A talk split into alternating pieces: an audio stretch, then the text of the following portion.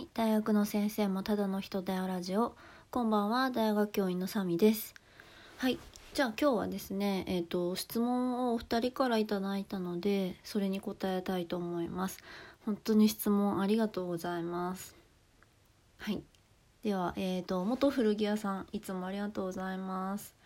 えっ、とチープカシオが好きみたいですが何を持ってますか？または何が好きですか？と。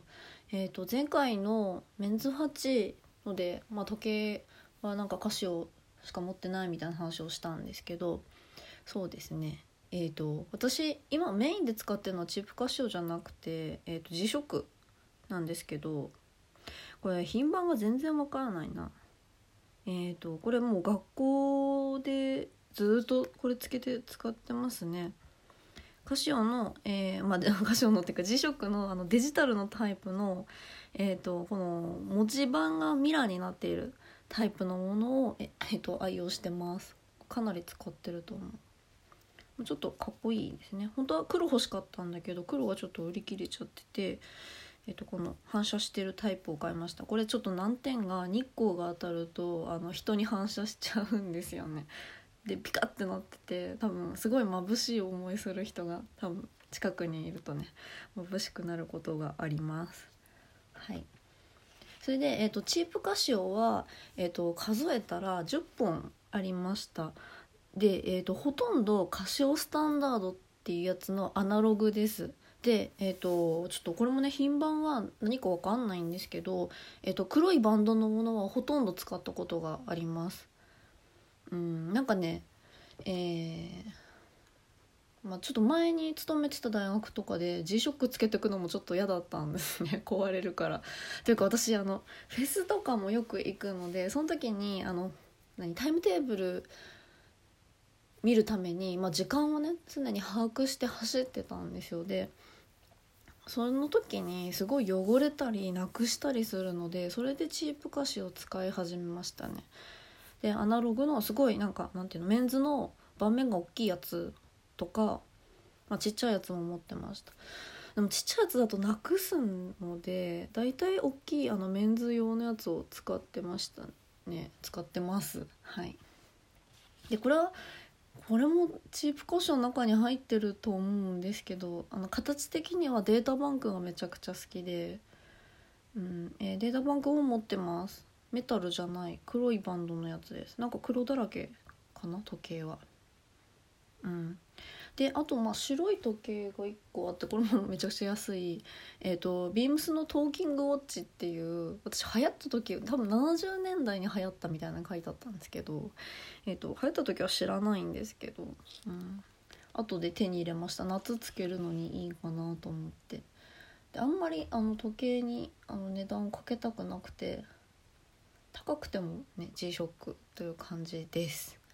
まああの一応ねスーツ用にあの めちゃくちゃなんていうのちゃんとしたあのこれは何だろうちょっとちょっと持ってきます一瞬。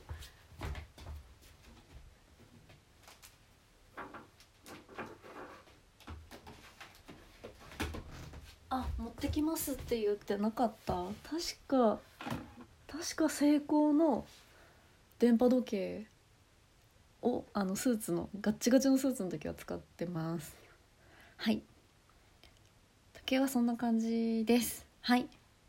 元古着屋さんありがとうございました。また質問あったら送ってください。でもう一方、えー、つぶさんありがとうございます。おすすめの映画教えてくださいっていうことであのプロフィールに映画好きって書いてるのに私まだ今今今のところ？あの一回も映画の話してないんですよね。なので、えーとまあ、おいおい映画の話いっぱいすると思うのでまずあの一番大好きな監督を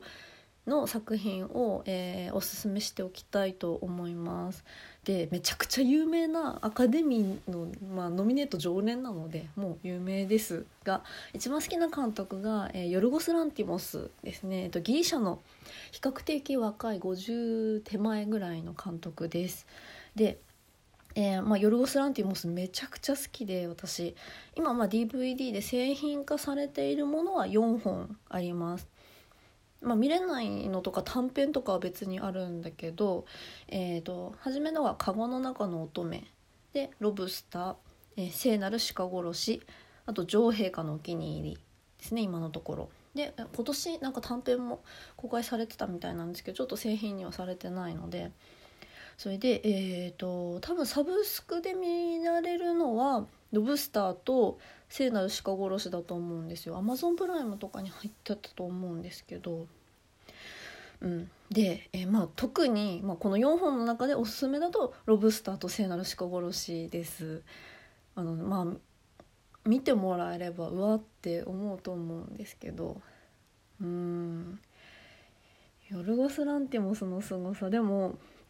まあ、一回見てもらいたいなと思います。で私、えー、カゴの中の乙女はあの自分の地域ではやってなかったのでロブスターから劇場で見に行ったんですね。その後全部劇場で見てるんですけどでロブスター初めて、まあ、初見で行った時にはなんか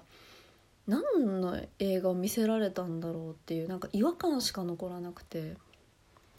でもなんかすごい気にかかってたんですよね。丸2日ぐらいなんかそのずっとロブスターのこと考えちゃってそれであああれはこういうことだったのかって言ってなんかそのシーンが頭の中ですごいずっと巡っててで結局あのヨルゴス・ランティモスってまあちょっとあんまりあの先入観植え付けたくないんですけど見てない人にね。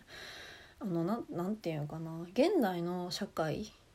をあのの一部をちょっと切り取って大げさに表現してるっていう若干まあ風刺のブラックユーモア的な入った人なんですけど、うん、なんかすごい、まあ、社会風刺が効いてるんですよね。であこれはこの現代社会のこういうところを表してるんだなって言って当てはめて見ていくとすごく楽しいしうんと特に聖なる鹿殺しで顕著なのはカメラワークがすごい特殊です。あのまあ、特に気になるの特に特に言ってるけど 特に目立つのは、まあ、神の視点あの上からすんごい高いところからとか撮っているのがあの独特ですね。